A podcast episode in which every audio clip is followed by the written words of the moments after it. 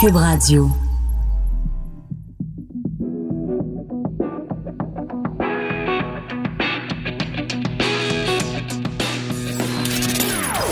Des opinions bien à elle. Sophie Durocher. Son franc-parler ne laisse personne indifférent. On n'est pas obligé d'être d'accord. Bonjour tout le monde, c'est Sophie Durocher. Très content de vous retrouver après une magnifique fin de semaine. Aujourd'hui, journée importante, 21 octobre 2019, journée d'élection. Alors, vous le savez, c'est la tradition, le jour d'une élection, on se garde une petite gêne.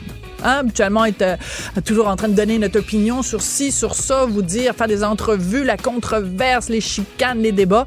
Mais la journée des élections, on doit se garder une petite gêne pour respecter le fait qu'aujourd'hui, on va aux urnes et qui donc, il ne faut pas influencer les électeurs d'une façon ou d'une autre. Ce qu'on peut faire, par contre, une journée d'élection comme aujourd'hui, c'est vous encourager à aller voter. Alors, vous doutez bien que ma tante Sophie, je suis pas là pour vous dire quoi faire et quoi pas faire. Je déteste ça quand les autres le font. Je vais quand même pas le faire moi-même, mais je voudrais quand même parler aux femmes qui nous écoutent. Allez voter s'il vous plaît.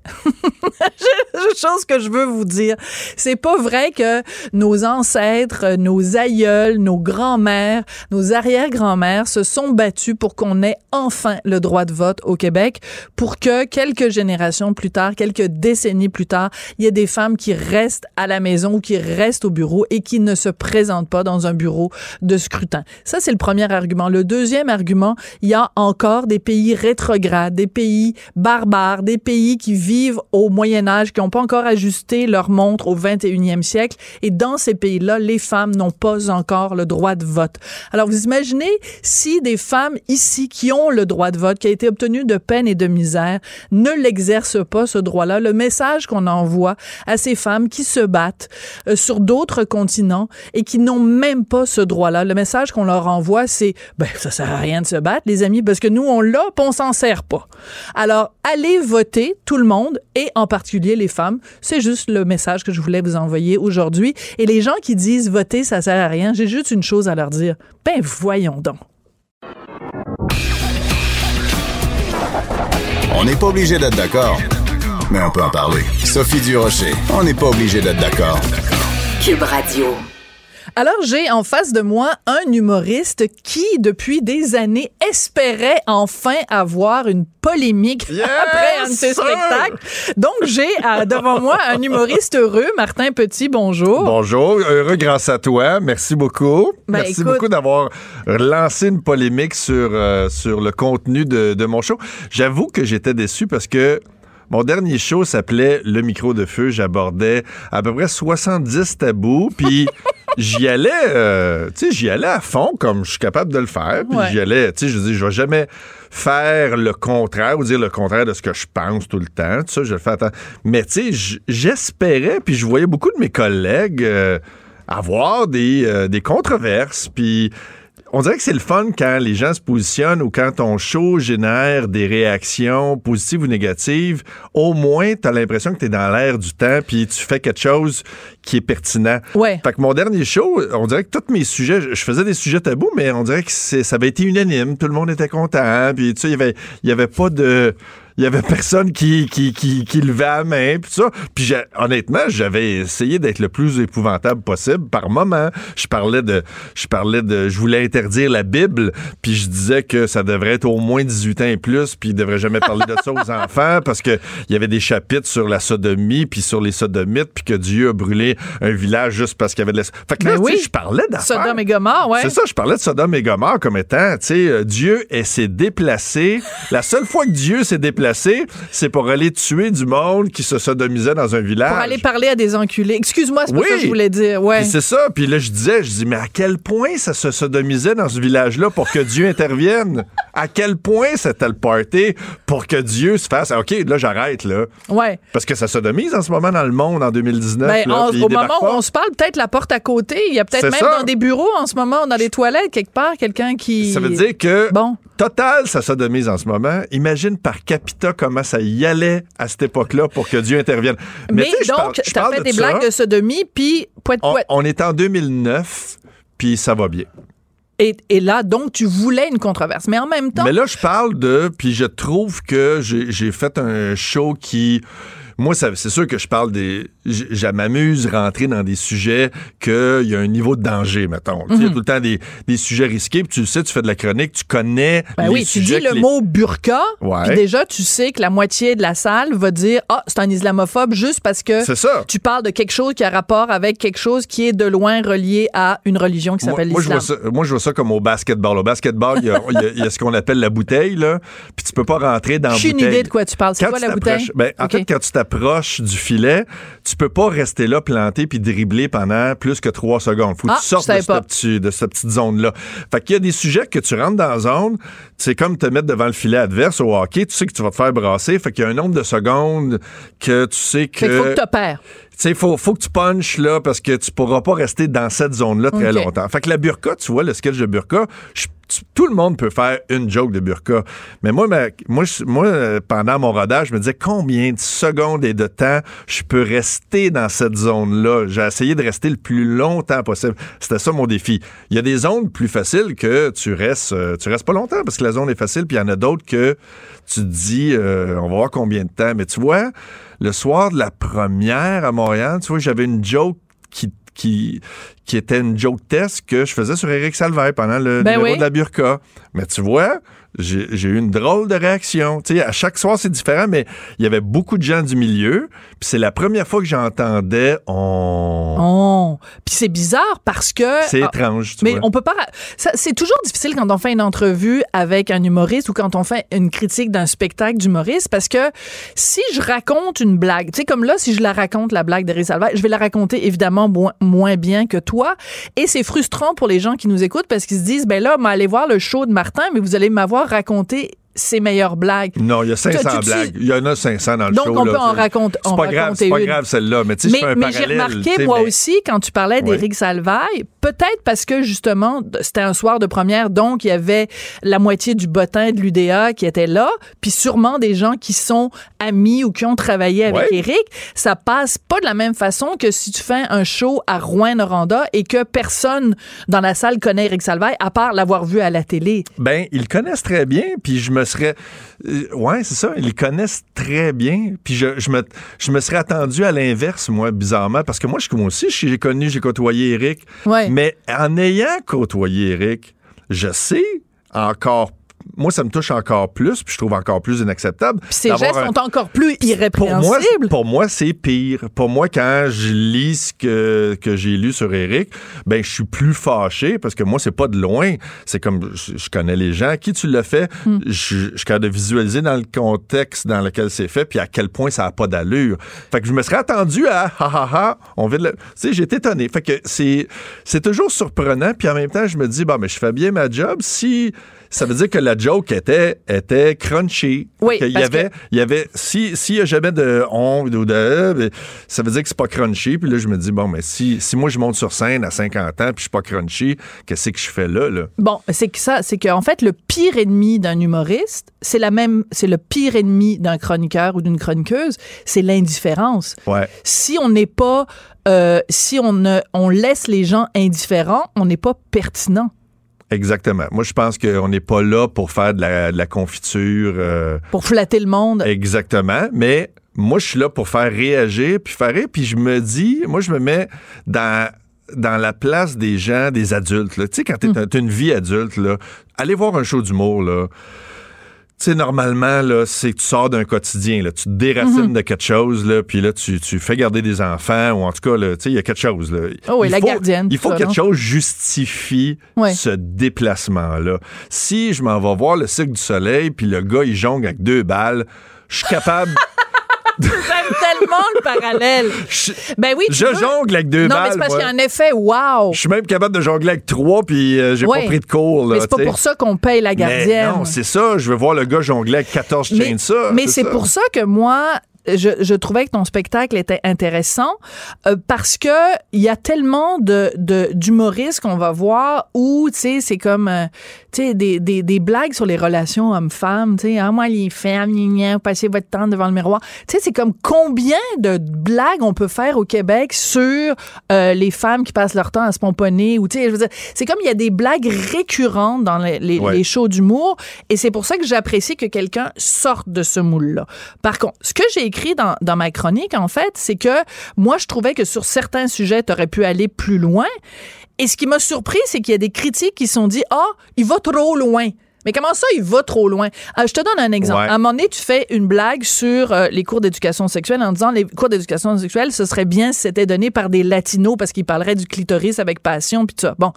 Et y a serait plus ludique, en Ce tout cas, plus- que l'exemple que mon fils peut-être même vécu. lubrique. Oui, c'est ça. Ça serait plus lubrifié, mais c'est parce que mon fils a eu un vrai cours d'éducation sexuelle, puis c'était une fille du CLSC, et c'était super plate, puis il a été slash traumatisé de ce qu'on lui a montré, puis j'ai toujours pas vu les photos de vulve qu'ils ont montré, mais il est revenu euh, troublé à la maison, puis il a pas fait la, il a pas fait le, ah, la sexualité, ça va être le fun plus tard. Il a juste fait comme, oh boy, ça va être weird. Oui. Puis là, je, là, que- je me dis, ah, si c'était des latinos, ah, Bon. là, ce serait le fun. Mais là, dans le journal, je lis euh, euh, euh, Martin Petit se met dans, dans la Ouais. peau d'un mononcle Il- raciste. Non, c'est- c'était imiter. Le fait d'imiter un espagnol, ben ça, ça se fait C'est pas. raciste. C'est- C'est c'est raciste ou c'est pas. Et là, les deux bras Ouais. m'en tombent, Martin, parce que Ouais. c'est comme Allô, là, RBO, les cyniques, Non, tout non, ce monde. pas. comme, euh, c'est- on est rendu qu'en 2019, si tu fais une blague, c'est latino, c'est raciste.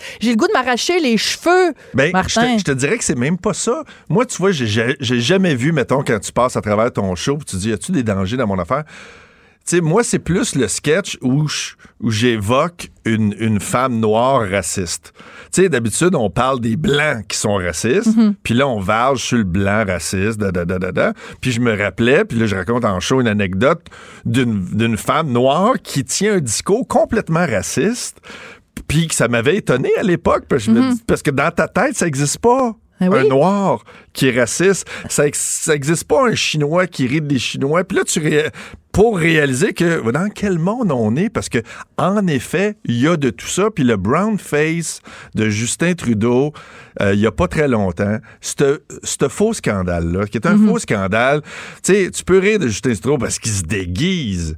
Mais le fait de d'avoir un brown face, c'est pas un scandale. Mais là, c'est surtout pas le signe qui est raciste. c'est- Exactement. Il n'y a jamais personne qui était raciste puis qui a pensé ça. Puis le lendemain, ben évidemment, bon, ils ont, ils ont appelé des ils ont appelé des gens de la communauté noire. Ils ont parlé à Danny euh, Laferrière. Puis Danny dit non non, il n'y a pas de il y a pas de racisme là en ce qui me concerne. Et là, ce que j'ai trouvé fabuleux, puis ça ça existe. Ce que je veux dire, c'est que ça n'existait pas, à mon sens, il y a 4 ans, ou il y a 5 ans, ou il y a 10 ans. C'est des Blancs qui engueulent des Noirs en disant Vous avez rien compris au racisme. C'est fou. Là, tu as des Blancs qui disent à des minorités visibles ou culturelles, vous vous offusquez pas assez à mon goût de blanc contre d'autres blancs. Là, c'est là que le Cirque du Soleil a de la compétition parce que c'est, pour moi, C'est absurde. là, c'est le délire numéro un de chez Monsieur Délire. Ouais. Mais ça, ça existe. Ça, j'avoue que ce genre de délire-là Tu n'existe l'avais pas vu venir. ben, je, non, je, je le sens, mais je me, mais je, je- je suis un optimiste. Je veux pas que, je veux pas que notre époque continue dans ce côté-là, mais je sens que il y a, euh, on va les trouver les causes à m'amener là. Tu sais, on, si on cherche toute la gang, on va trouver la cause de pourquoi ça délire tant que ça, mais c'est définitivement pas représentatif de la majorité des gens, un qui sont dans mes salles, mais de mes voisins puis des gens à qui je parle qui sont complètement pondérés, complètement pas extrémistes. Puis je me dis, qu'est-ce qui fait que moi, dans la vraie vie, je rencontre jamais ces gens-là? OK, donc, jamais. alors, on, on s'entend, on va faire le, le portrait de la population québécoise. Il y a une majorité modérée, pondérée, tu l'appelles Qui sont, pondérée. qui sont game. Puis il y a qui comme une qui font la- minorité qui font la part crinquée. des choses. OK, mais cette minorité crinquée, là, Ouais. Martin, pourquoi tout le monde leur donne des micros à cette minorité crinquée-là? Moi, je Pourquoi, pense. pourquoi moi, on les pense- entend? Pourquoi on les lit? Pourquoi ils sont interviewés à la télé, à cette motadine de minorité crinquée, alors que 90% des Québécois les regardent aller en disant J'ai aucune idée de quoi tu parles? Ouais. Moi, je pense que on est dans un monde très spectacle. Je suis pas la première personne sur la terre qui dit ça. Puis je pense qu'on s'est tous laissé un peu happer par l'envie de faire nos petits spectacles. Puis ça fait un meilleur spectacle de faire venir. Tu sais, je, je me rappelle le lendemain du 11 septembre. Mm. Puis euh, le le lendemain du 11 septembre, je voyais à TV constamment des imams avec des prêtres catholiques. Puis à chaque fois, je me dis, mais qu'est-ce que ces deux personnes-là font là? Dans une, pour parler d'une attaque terroriste? Tu sais, il y avait, il y avait même pas à donner leur opinion. Ils n'étaient pas impliqués dans ce qui se passait. Pourquoi on invite constamment quelqu'un qui est à l'extrême gauche ou à l'extrême droite pour débattre d'un sujet alors que 90% des gens sont au centre? C'est Très comme- intéressant Puis il y en a qui disent, ouais. ouais, mais c'est parce que la minorité euh, silencieuse, euh, je trouve que c'est une drôle d'expression, elle n'est pas silencieuse. Elle est en ce moment en train de crier après leurs enfants, de venir souper, de se brosser ça. les dents. La, la majorité, là... Elle n'est pas elle- en train de parler de masculinité toxique. ah non, de- non, la majorité là, est en train de dire fais tes devoirs. Non, non, non, montre-moi tes dents, montre-moi ta face, euh, je vais aller reconduire l'autre à l'aréna. Ça, c'est la majorité. Là, Tellement. Elle, elle est pas silencieuse. Elle crie après quelqu'un, elle est dans le trafic, elle est en train de faire de quoi, elle est fatiguée, elle veut juste prendre une bière ou un verre de vin à la fin de la journée. Ça, c'est la majorité. Puis il y a des gens qui sont dans le militantisme. Puis en humour, ça nous heurte parce que le militantisme n'a par définition, moins d'humour que la personne non militante. Dès que tu es militant, dans une cause, t'aimes pas qu'on rit de ta cause. Non, c'est sûr. Si t'es environnementaliste, tu veux pas qu'on rie de Greta Thunberg. Si t'es féministe, tu veux pas qu'on rie de. Si t'es indépendantiste, Oui, tu veux pas. référendum, t'aimes pas Sugar Sammy, ça t'irrite. Oui. Si euh, t'aimes... euh, tu vas en trouver un humoriste qui, a- qui agace ta cause. Mais tu vois, moi, j'ai... Même Sugar Sammy, moi, j'ai ri, c'est un collègue d'Anna, puis quand il fait des jokes anti, anti-souverainistes, ça me... Hey, ça, va fait- me chercher. T'es sérieux? Ça m'a révélé. J'ai fait, bon, mais tu sais, moi, j'ai grandi là-dedans, j'ai adhéré à ça, j'adhère, je te souverainiste, qu'est-ce que tu veux, je te dis. Il, va, il me picosse, mais... C'est très drôle. Mais faut que tu respires par le nez, puis moi-même, oui. je fais comme, ah, mon maudit. Écoute, il en a sorti une bonne. Je, je dis ça parce que je- personne n'en a parlé, mais je il n'y a pas eu beaucoup d'affiches. Mais euh, il a pris une affiche. Tu te souviens, euh, Maxime Bernier pendant la Oui, je campagne l'ai vu, son a affiche, fait, oui. a fait une affiche qui disait, euh, enfin c'était pas lui qui l'avait pris Maxime Bernier, mais quelqu'un l'avait pris en appui à Maxime Bernier. Ça disait non à l'immigration de masse. Oui. Et, et euh, il s'est fait tomber sur la tomate, puis la- l'affiche avait été retirée. Alors, Sugar Sammy a fait une affiche, il y a juste sa face, puis c'est marqué « Dites oui à l'immigration de masse ». C'est parfait. Écoute, il, il- il fait exprès de nous écœurer, mais moi, honnêtement, j'ai vu ça sur le bord de la route, je l'ai trouvé super drôle, Sugar Sammy. C'était très drôle. En plus, c'est pour annoncer des shows en 2021. fait qu'il s'est vraiment payé un panneau parce qu'il y a personne qui va se rappeler de ce Ben oui. en 2021. Il, il se paye un beau trip. Mais ça, une société, là, la société québécoise, là, moi, je la trouve intéressante parce que c'est une société qui véhicule, qui, qui passe par l'humour pour régler ses problèmes. Tout à ça. fait. Quand, c'est là qu'on, quand on fait plus ça, les Québécois, je trouve qu'on se ressemble moins.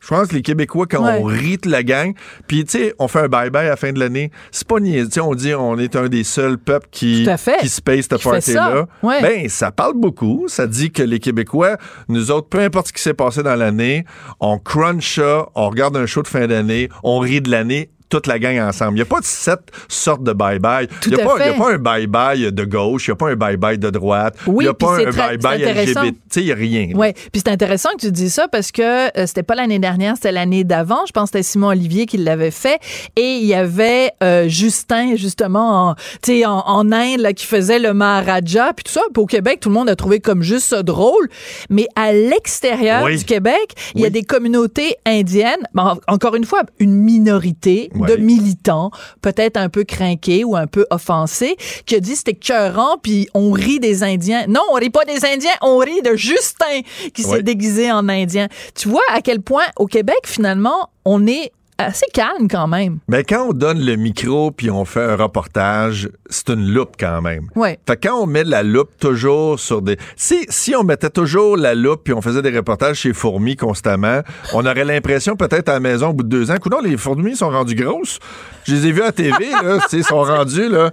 Ça pèse facilement 25-30 livres, une fourmi, parce que c'est ça, si tu regardes en zoom in, elle va avoir l'air plus grosse. Très, be- très belle image. C'est ça, c'est que si on est constamment en train de mettre mettre au foyer, euh, de, de, de, de mettre les projecteurs sur des problèmes qui, qui, qui existent. Mais si on met constamment les, les projecteurs là-dessus, ça, ça paraît plus grave que c'est. Je veux juste revenir à ton, ton spectacle parce qu'un autre reproche qui t'a été fait que moi, je ne comprends pas. Tu, on le sait que quand il y a eu toute l'affaire de Gilbert Rozon puis Juste pour rire et tout ça, que tu as été très vocal, tu as beaucoup oui. parlé, tu t'es beaucoup impliqué dans ce dossier-là. Et là, dans ton spectacle, tu fais une blague en disant, bon, tu la résumerais mieux que moi, mais essentiellement, si demain matin, on donne, toutes les femmes ont le droit de porter une arme et que les gars ont pas le droit d'en porter une, ça changerait les choses. Puis tu fais même une blague sur Richard en disant, imagine si Safia Nolin, elle pourrait s'habiller comme elle veut, si elle se promène avec un AK-47, Richard Martineau Ah. rira pas d'elle. Ah, pour aller chercher son trophée à la disque Nuboul. Bon. Puis tout le monde trouverait ça Trouverait correct ça si tout le monde avait un gun. Bon, c'est c'est juste drôle, mais là, Mais- les gens ont dit, ben là, Martin Petit, comment il, il est exagéré. pro MeToo, mais là, il rit de MeToo. Ben là, Non. attends, non? Non, non seulement je ris pas, ben, non, non seulement il à aucun moment j'ai pensé que derrière ce joke-là, c'était interprétable de cette façon-là. Je l'ai jamais vu, je le vois toujours pas. Ce, ce soir-là, parenthèse, les courageuses étaient dans la salle. Ah oui? Mes amis, puis les, les courageuses qui, qui sont Ben, j'ai vu. Patricia Tulane. Puis, euh, parce que. Parce que, ouais, c'est ça, c'est que c'est, sont dans la salle, on, on a pris une bière après le show ensemble. Tu sais, Mais est-ce ah, qu'il y en a une d'entre elles qui t'a dit, hey, ben ta non, joke sur la ben K47, non, c'était ben de trop? Ben, non. non. à aucun moment, ils ont Alors, même pas vu encore ça. une Ça- fois? donc, donc Ouais. ça- c'est exactement le principe. Un blanc qui dit, un blanc qui dit à des filles du mouvement MeToo, hey, euh, lui, il a fait ça. Puis eux autres font comme, non, non, on l'a même pas vu, ton problème. fait que c'est exactement comme des blancs qui disent aux noirs, vous êtes pas assez offusqués. Là, c'est encore un blanc qui dit aux femmes, ouais, il y a pas quelque chose de pas correct. Puis les filles sont dans la salle, puis font, ben non, non, non, on rit, là. On sait qu'on s'amuse, là. Puis, c'est une. Puis, de toute façon, il n'y a aucun lien avec le mouvement MeToo, cette joke-là. Je fais une joke du mouvement MeToo qui est très bonne où je souligne que le seul Oui. groupe qui n'a pas été touché par le mouvement MeToo, c'est bizarrement tous les sex symboles de rock des années 60 aux années 90. C'est, c'est- puis encore à ce jour, je trouve ça assez particulier Ouais. que 40 ans de rock n'ait suscité aucune accusation MeToo. Mais tu sais à quoi? euh, en fin de semaine, j'ai regardé un documentaire sur Leonard Cohen et sa relation avec Marianne Nielsen, pour qui il a écrit So Long Marianne. Et écoute, dans les années 60, 70, 80, 90, Leonard Cohen, c'était un sexe symbole. Il, avait cla- il claquait des doigts, là. Il y avait comme une femme dans chaque port, une femme dans chaque aéroport. Toutes les femmes couraient après. Puis là, je pensais à ta blague au, euh, à- dans ton spectacle, puis je me disais peut-être que parce que dans le milieu de la musique, il n'y a pas un gars qui a besoin de s'imposer à une fille sans consentement. C'est toutes les filles qui veulent coucher avec ces gars-là. Exactement. Sauf que... Alors que dans le, muro dans le milieu de l'humour, ben c'est autre chose. Euh, Gilbert Rozon, il aurait fallu qu'il fasse de la musique à la place. Il aurait fallu qu'il fasse des solos de guitare comme Jimmy Page. Bon. Mais tu sais, J'ai vu ça dernièrement. J'étais un fan de, de Led Zepp. Puis là, Jimmy Page, ah, je savais pas Jimmy Page. Il sortait avec une fille de, de, de 14 ans. Il avait 15 ans. Il y avait, une- il y avait une groupie là, qui est devenue sa Oui, blonde puis il y a pendant un bout. un gars dans les années 50 Hey, aussi qui avait une blonde oui. de 13 ans. Là, C'était pas- c'était pas- Ouais. C'était pas. En tout cas, Oui, c'est dans- sûr que ça passe pas aujourd'hui. là. C'est sûr que ça n'a aucun sens. Écoute, à un moment donné, dans le spectacle, c'est très important, c'est justement juste après ta blague sur la burqa, tu fais une blague sur Gad Elmaleh, parce que tu fais une blague qui est tellement grosse, tu dis, bon, ben, Ouais. Sais, prends ça, Gad Elmaleh, essaye de la copier. Où est-ce que tu en es dans ce dossier-là? Parce que, bon, Gad Elmaleh, euh, il y a des sites qui ont sorti des, des Ouais. ressemblances vraiment frappantes euh, entre euh, des blagues que tu avais fait et que Gad Elmaleh a reprises plus ou moins. Là, Gad Elmaleh euh, s'est expliqué récemment en disant, ah, ben là, non, c'est un hommage, puis, tu sais, à un moment donné, dans l'humour, on est tous, en- on s'influence les uns les autres. Qu'est-ce que tu y réponds à sa réponse à Gad Elmaleh? Non, mais je pense que il y a tellement, il souffre tellement en ce moment. C'est difficile de, c'est difficile de dire. euh, moi, j'ai j'ai beaucoup de compassion parce que c'est un gars qui a du talent. C'est un gars qui a du charisme. C'est un gars qui a voulu tellement devenir un humoriste vite, s'imposer vite, qui est oui, qui est allé piger dans le matériel de plein de monde. Puis il puis le, désespoir personnel d'un artiste, euh, puis les raisons qui justifient ça, c'est pas à moi de rentrer dans son, dans sa tête pour justifier comment il se l'est expliqué. Mais il s'est fait pogner, il s'est fait taper ses doigts, puis à chaque fois qu'il pose des affaires sur Facebook, sur Instagram, tout ça, tu devrais voir la trollée de commentaires. Il fait juste, il, met une photo de, de son gâteau de fête, puis t'as 400 commentaires de espèce de copieur, tu l'as copié mm. à qui? Ça, ça, ça doit y faire mal de façon journalière. Je pense que le gars il a compris. Mm. Je, me l'ai rendu là. Je m'acharnerai jamais sur Gad Elmaleh. Il On tape pas sur un gars qui est à terre. Euh, ben, c'est ça. Il, m'a fait, il a fait un clin d'œil à un, numéro. Je, le savais. Euh, Mike Ward me n'avait parlé j'ai jamais déchiré ma chemise pour ça. Quand j'ai vu l'amalgame de tout ça, j'ai fait oui, c'est vrai qu'on peut pas commencer à dire entre humoristes que ça se fait. C'est un peu, tu sais, notre François Bouguingo, un peu, tu sais, mm-hmm. c'était gênant, François Bouguingo, là, on a tous lu ses reportages. Gênant, tabarnouche. C'est peut-être l'affaire la plus gênante qui est arrivée en journaliste dans les dix dernières années, François Bouguingo. Tout le monde, tout le, monde le saluait, il, était à Tout le monde en parle pour parler de la liberté de presse. tu sais, il est allé jusqu'à... Wow, il, est allé loin. Il n'y a rien qui arrêtait François Bouguingo mais aujourd'hui, on va pas fesser dessus non mais plus. Mais là, Tu dis, OK, il a tout inventé ça. Euh, je pense qu'il a appris sa leçon. Oui, on va faire comme Nathalie Simard. On va tourner, on va tourner la page là-dessus. fait qu'écoute, je suis très contente qu'il y ait une polémique euh, concernant ton spectacle. Euh, veux-tu nous donner une coupe de, de dates, Martin? Ben, je, je, revisite ce moment-là à Québec. J'ai super hâte. Je suis là le 11 novembre à la salle Albert Rousseau à Québec. On vient d'annoncer des supplémentaires même le 6 février j'ai hâte de, revivre cette première-là. Puis d'ici là, ben, je suis en train de travailler sur. Euh, parce que j'ai beaucoup de nouveaux matériels. Mm-hmm. Puis il y a beaucoup de matériel que j'ai pas pu mettre dans le show. Fait que là, là je suis tiraillé entre aller le filmer puis mettre ça. Je sais pas, je sais pas quoi faire avec ça, là, mais j'ai des j'ai écrit un film, tu sais, as vu dans ben mon ben show, je parle des films que tout ça, puis j'ai un film d'amour entre euh, un Québécois puis un, réfugié syrien, puis ça dure 10 minutes, puis j'ai pas, j'ai pas pu le mettre dans le show parce que c'était trop long, mais je vais peut-être l'enregistrer puis le raconter. C'est une belle Fais attention, parce qu'il y a peut-être des gens qui vont dire, ah, oh, t'es pas fin avec la communauté syrienne, puis là, ça va être des ah non, là je sais pas d'où ça va venir parce que le personnage, c'est un homosexuel syrien avec un homosexuel québécois. Fait que là, je sais pas le la marde peut venir de plein d'endroits différents. C'est ça la beauté en 2019. On ne sait pas d'où va venir la marde. Merci beaucoup, Martin Petit. Ça a été vraiment un plaisir. Je rappelle que le spectacle s'intitule Pyromane. Et non pas Paperman. Et non pas Pepperman. OK? Alors, il y a ton, ton fils qui est en congé pédagogique aujourd'hui et qui est en régie et c'est lui qui me fait signe que c'est fini. Fait que euh, on y va, Achille. On s'en va là.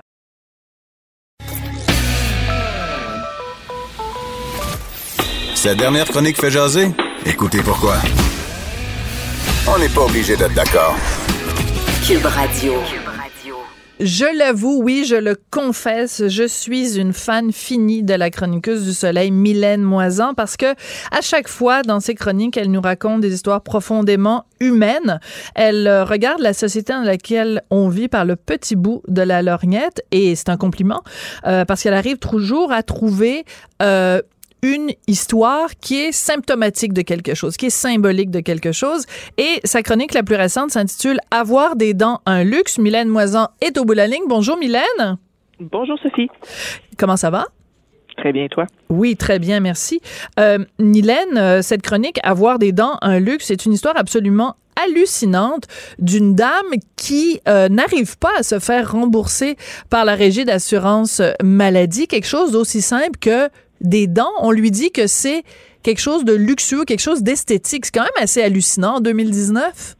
Ben oui, mais en fait, c'est que tous les Québécois euh, qui ont besoin de soins dentaires, comme cette dame-là, il n'y a aucune façon de d'être remboursé. La RAMQ ne peut payer en aucun cas euh, des, des soins de dents. Euh, il y a eu une exception là, au printemps. Il y avait une histoire à Radio-Canada. Il y avait deux mères qui avaient dénoncé ça pour leur enfant. Un qui était atteint du cancer et c'était les conséquences de la chimiothérapie.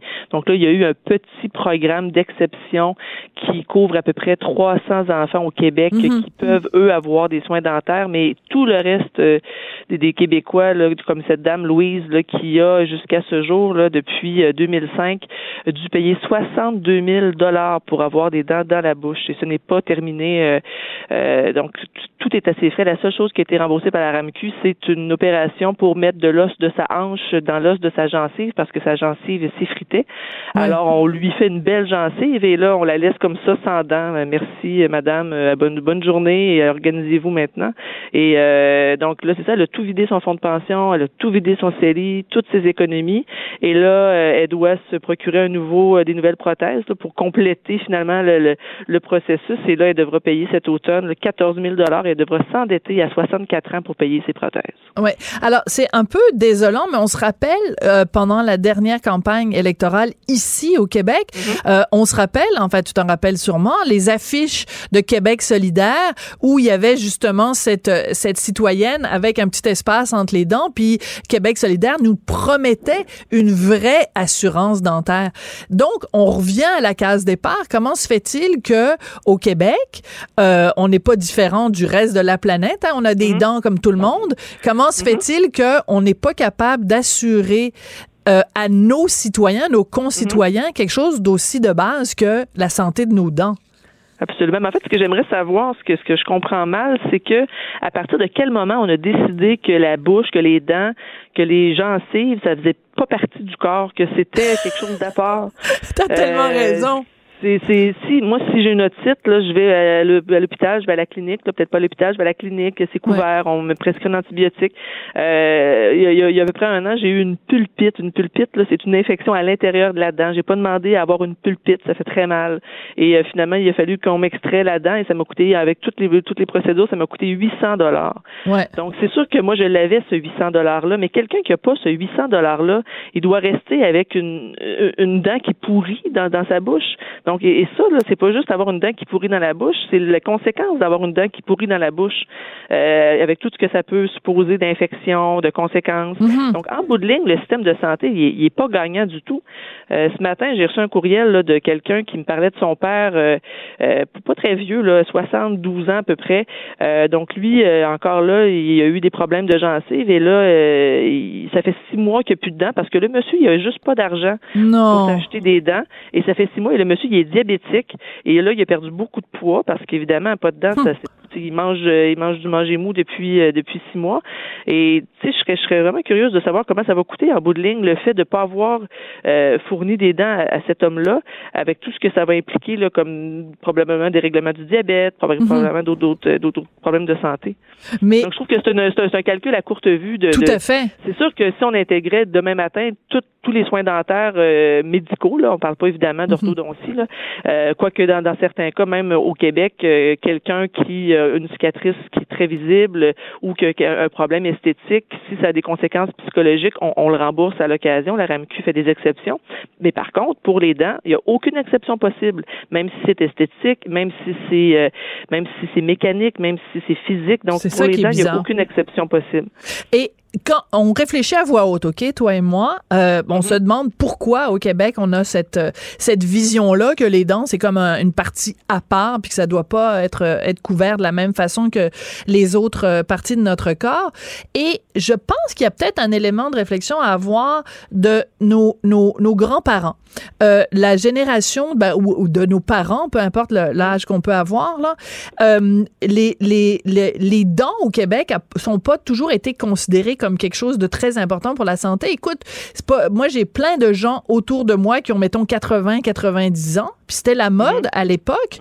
Euh, c'était même un signe de, de richesse et de santé. On se faisait arracher toutes les dents.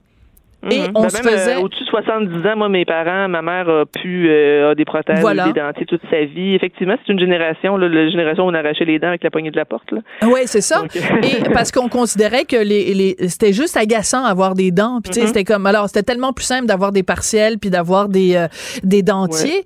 Et je me demande si c'est pas un peu cette psychologie là qu'on a, cette attitude là qu'on a face aux dents qui fait en sorte qu'aujourd'hui on est réticent à inclure les dents dans le reste de notre système de santé? Mhm, peut-être, peut-être aussi qu'à l'époque où les soins de santé n'étaient pas couverts et les gens devaient payer leurs soins de santé, euh, quand il arrivait les dents, mais ben, peut-être qu'ils payaient moins pour les dents, puis ils étaient plus prêts à sacrifier leur dentition que par exemple d'autres fonctions vitales de leur corps. Donc il y a peut-être ça aussi finalement. Le, quand l'assurance maladie est arrivée, on a peut-être choisi de juste couvrir les soins euh, de santé en excluant les dents. Euh, parce que des gens, il y avait peut-être pas recours parce qu'il y avait pas mhm. les moyens en, partant. Donc, on a peut-être tiré une conclusion que ça les intéressait pas, mais dans les faits, les, besoins étaient là. Ouais, euh, je me, je me, je me questionne sur bon, tu écris cette chronique-là, tu racontes l'histoire de Louise Grégoire, et habituellement, quand tu fais des chroniques et que tu parles de cas de gens qui sont soit victimes d'injustice ou d'incohérence ou d'absurdité du système, le fait qu'il y ait un article dans le journal, ça fait changer les choses. Dans ce cas-ci, tu auras beau écrire 25 chroniques sur Louise Grégoire ou d'autres gens dans la même situation, ça ça changera rien parce que c'est pas comme une aberration du système par rapport à un individu, c'est le système lui-même qui est aberrant. Exactement. Exactement. Mais euh, évidemment, j'ai contacté le ministère et là, euh, on me dit qu'on qu'on essaierait peut-être, en tout cas là, c'est sûr que c'est encore embryonnaire, mais en tout cas, il y avait une volonté d'essayer de voir s'il y avait, euh, je sais qu'il y a des dentistes et des services gratuits, il, y a, un petit micro-programme qui, qui existe peut-être pour l'aider, euh, mais euh, essentiellement aussi, ce qu'on m'a dit au ministère, c'est qu'il y aurait présentement une, une analyse, en tout cas une réflexion à savoir si on devrait pas ouvrir la porte à une couverture. Ben. oui, alors c'est quand même intéressant. je pense que le gouvernement, c'est la première fois qu'il ouvre la porte à ça, là, à revoir la couverture des soins dentaires parce que c'est vraiment une aberration. Puis je pense que les, les, gens là au cabinet de, de, de, de Mme McCann sont, sont quand même conscients de ça. Euh, ils ont ils en ont été conscients quand c'était le, cas des enfants. C'est sûr que c'est très très attachant et très touchant là, le cas d'un enfant, mais je dirais une personne âgée qui, qui, peut pas manger, c'est pas plus, ça devrait nous préoccuper tout Absolument. Absolument, tout à fait. Euh, Mylène, je me rappelle justement, euh, il, y a, il y a quelques années de ça, puis là, je suis pas bonne dans les dates, mais tu avais écrit ce fameux texte donc sur euh, les, les la, petite liqueur là des gens dans les dans les centres de soins qui avaient même oh, qui s'étaient fait dire ben là, tu sais la liqueur, c'est pas bon pour vous, puis le sac de chips c'est pas bon pour vous. Mm-hmm. Tu sais quand tu, tu, tu écris une chronique et que ça fait changer les choses parce que ça avait en mm-hmm. effet changé les choses, c'est c'est c'est quand même satisfaisant, c'est un peu c'est pour ça qu'on fait ce métier-là aussi, là. Absolument. On le fait pour euh, faire un peu changer le, cours des choses, autant pour la personne euh, à qui je parle ou dont je raconte l'histoire, puis le, tous les toutes les personnes qui sont préoccupées par cette situation-là. Mais en même temps, quand quelqu'un me contacte, parce que ce que je me rends compte, c'est qu'il y a beaucoup de gens euh, qui frappent à plusieurs portes, qui vont aller vers le protecteur du citoyen, le directeur, le, le, le, droit de la personne. Puis à un moment donné, ils se retrouvent devant rien hmm. avec leurs problèmes. Et là, tout ce qui leur reste, c'est d'appeler un, ou une journaliste. Et bon, mais souvent, ça donne que c'est moi. Euh, je sais pas pourquoi. Donc, euh, je sais pas. donc, j'en reçois vraiment beaucoup. J'en reçois presque euh, presque une par jour là, de, de ces ah, histoires-là, de gens qui se butent à, des bureaucraties, à des lois, à des règles. Évidemment, je peux pas toutes les raconter. Donc, des fois, j'en prends qui sont vraiment plus frappantes pour euh, pour que, que ça change. Mais en même temps, même quand je choisis de raconter une histoire, il faut que les gens soient conscients que ça change pas toujours. Mais c'est toujours dans cette perspective-là que je le fais. Et je dirais généralement, là, c'est rare que, que ça que, ça bouge pas. C'est rare que l'aiguille là ne, ne bouge pas. Ne bouge pas. Mais en même temps, c'est désespérant de se dire que on vit dans un dans un système, dans une société où euh, les la la défense ultime pour un citoyen lambda qui, qui se sent lésé dans ses droits, c'est de recourir aux journalistes.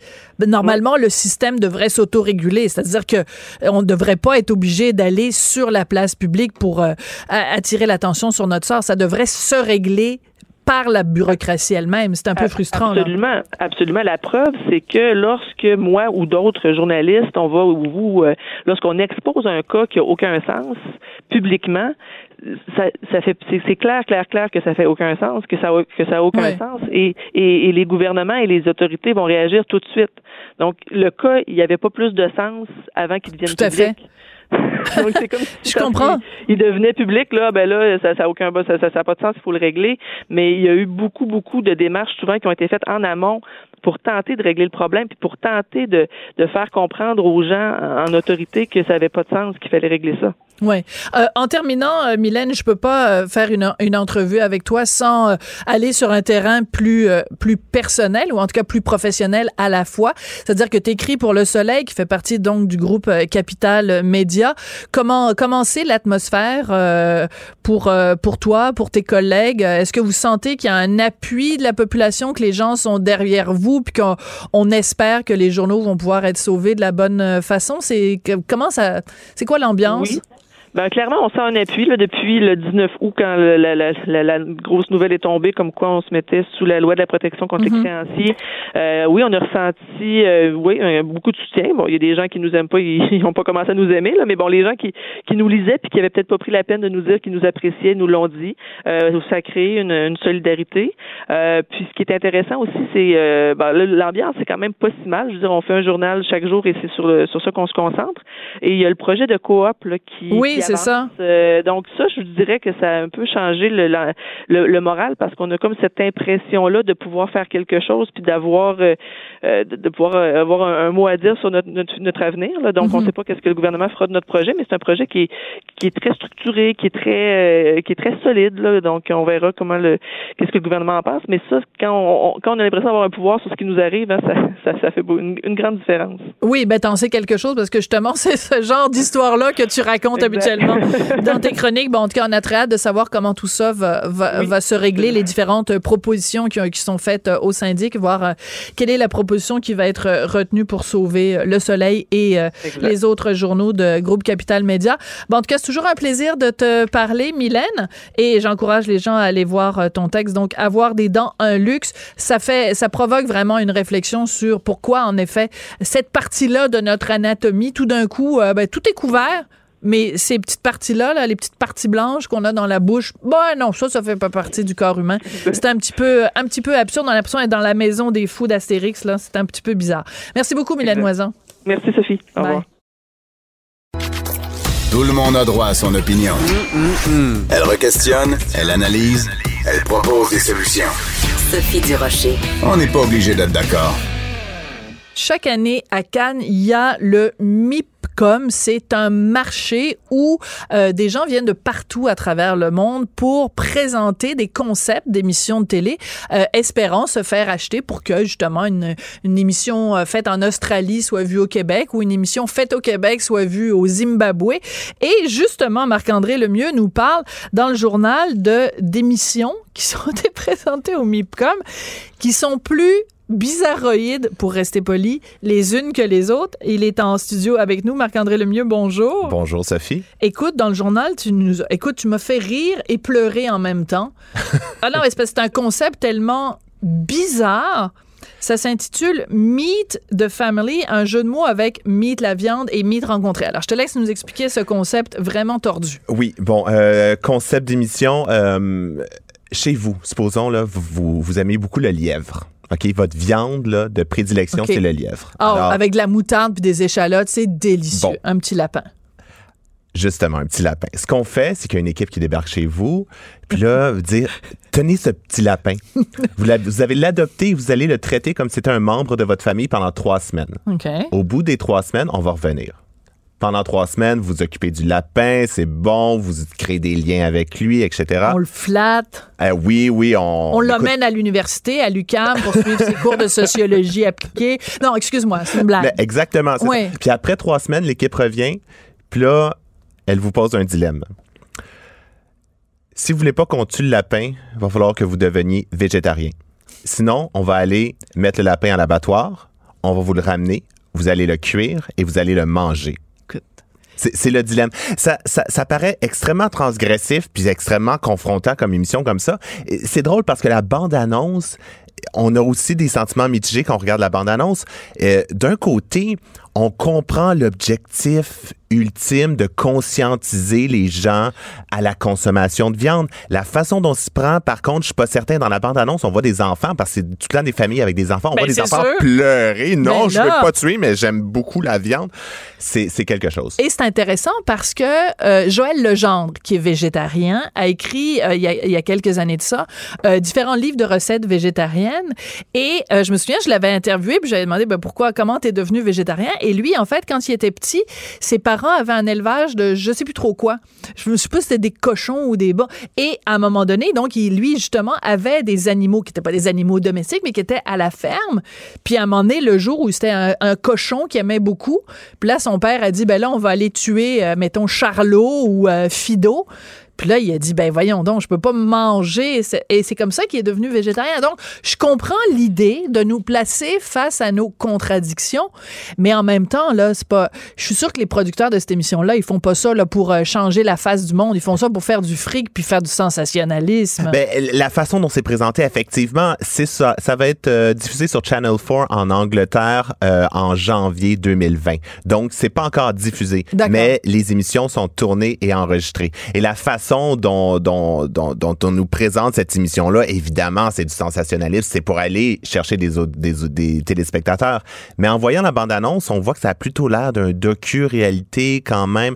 C'est, j'ai, hâte de voir les premiers épisodes au complet pour pouvoir ensuite juger. D'accord. Mais en même temps, c'est intéressant parce que quand- au début de la télévision, tu sais, un âge que toi et moi, on n'a pas connu, mais quand la télévision est apparue, les gens parlaient justement du potentiel absolument extraordinaire de ce médium-là, de pouvoir euh, voir la réalité euh, de gens à travers le monde, de pouvoir euh, être conscientisé, de pouvoir être plus éduqué, d'être plus... int- et La, la, la télévision devait, la promesse, c'était qu'elle nous rende plus intelligents. Éveiller les consciences. ben Voilà. Donc, quand tu regardes une émission comme ça, tu peux le regarder de deux façons. Soit en disant, ben, c'est une niaiserie monumentale provocatrice, puis en même temps, tu peux te dire, ben, c'est comme aller faire un documentaire dans les abattoirs puis montrer aux gens euh, ce qui se passe dans les abattoirs. Et, et aller chercher aussi, aller euh, parce qu'un documentaire dans les abattoirs, c'est pas tout le monde qui va regarder ça. C'est- plutôt niché Je un peu. le sais, j'en ai fait un documentaire pour TVA qui s'appelait La face cachée de la viande. Et euh, ben c'est pas évident parce que les gens ont pas envie de voir cette Un réalité-là. documentaire, ça peut paraître rébarbatif pour plusieurs téléspectateurs. Une télé-réalité, par contre, avec des familles, ça peut avoir de grosses cotes d'écoute et ça peut peut-être allumer quelque chose.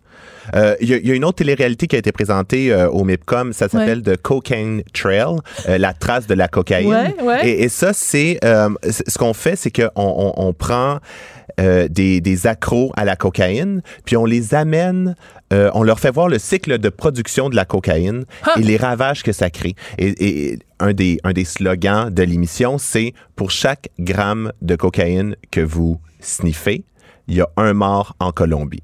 Alors, Ouch! ça peut paraître gros, ça peut paraître sensationnaliste, mais tout dépendamment de comment c'est fait, ça peut vraiment changer les personnes qui participent à ce documentaire-là, puis ça peut changer les personnes à la maison. La télévision peut être utile dans, ces, dans ce genre de situation-là. Comme occupation double. Non, ben non, c'est une blague. OK. Il va falloir chercher longtemps. Ben, je sais pas, là, on va dire. Il y, a- des, y a des gens qui aiment ça. Peut-être que, justement, regarder Occupation Double, c'est euh, une, une éducation pour apprendre ce qu'il ne faut pas faire dans la vie. Ou comment on a été, puis comment... euh, moi, moi, je regarde ça avec un... J'ai, j'ai, j'ai j'ai 38 ans, puis là, je regarde ça, puis je me dis, mon Dieu, est-ce que j'étais vraiment comme ça à 31? C'est- Il y, a- il y a quelque chose de très confrontant là-dedans. là. Je pense pas que t'étais un douchebag à 31 ans, Marc-André. Non, moi non plus, mais euh, Seigneur, tout est possible. hein. Je- Tout est possible. Quand on regarde cette émission-là, oui, tout est possible. Tout est possible. Alors, écoute, tu nous as fait une petite liste de quelques autres émissions qui vraiment ressortent du lot, euh, soit pour les bonnes ou pour les mauvaises euh, raisons. Euh, euh, on prend un euh, au hasard, Five Guys a Week. Oui, ça, ça, ça, ça ressort pour les mauvaises raisons. Oh. Les, les téléréalités amoureuses ont encore la cote. On, on parlait d'occupation double. Juste au Québec, occupation double, à, table- à table avec mon ex, l'amour est dans le prix. Il y en a beaucoup.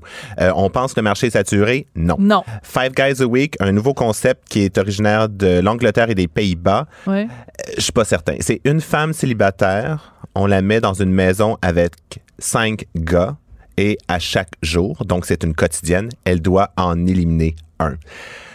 Euh, je, Ah. je- je- je suis pas certain. Been pas- there, done that, Oui, pense- the t-shirt. Il me semble que c'est comme. non, il me semble, je sais pas, là. Je pense que oui. Mais il y a, il y a une autre télé-réalité amoureuse, par contre, qui a été présentée euh, Ouais. au, au MIPCOM, euh, Queens of Love. D'accord. On sait, les drag queens, on la cote en ce moment. On parle beaucoup de RuPaul's Drag Mm-hmm. Race. C'est rendu euh, grand public. Alors, c'est, je suis pas certain du concept. On, on, on mé- on mélange télé-réalité amoureuse et drag queen. C'est trois drag queens qui aident un célibataire à trouver l'âme sœur. Ah, Ça OK. Fait que c'est comme Queer Eye for a Straight Guy, mais là, les, les gens qui les conseillent, ce sont des drag queens. Exactement. Et On Dieu revisite. sait que quelqu'un qui est un drag queen est la meilleure personne pour conseiller un gars. Un- je, je suis pas certain. Euh, Ils sont tellement extravertis que je me dis ça peut faire sortir un célibataire de sa coquille. Ah, c'est Qui possible sait? aussi. Qui sait? Encore là, ça dépend comment c'est vraiment traité à l'écran. Le concept a du potentiel. Euh, c'est un mélange, c'est ça. C'est un mélange de, de- de- de trucs qui sont à la mode en ce moment. là. je veux dire, c'est dans le vent.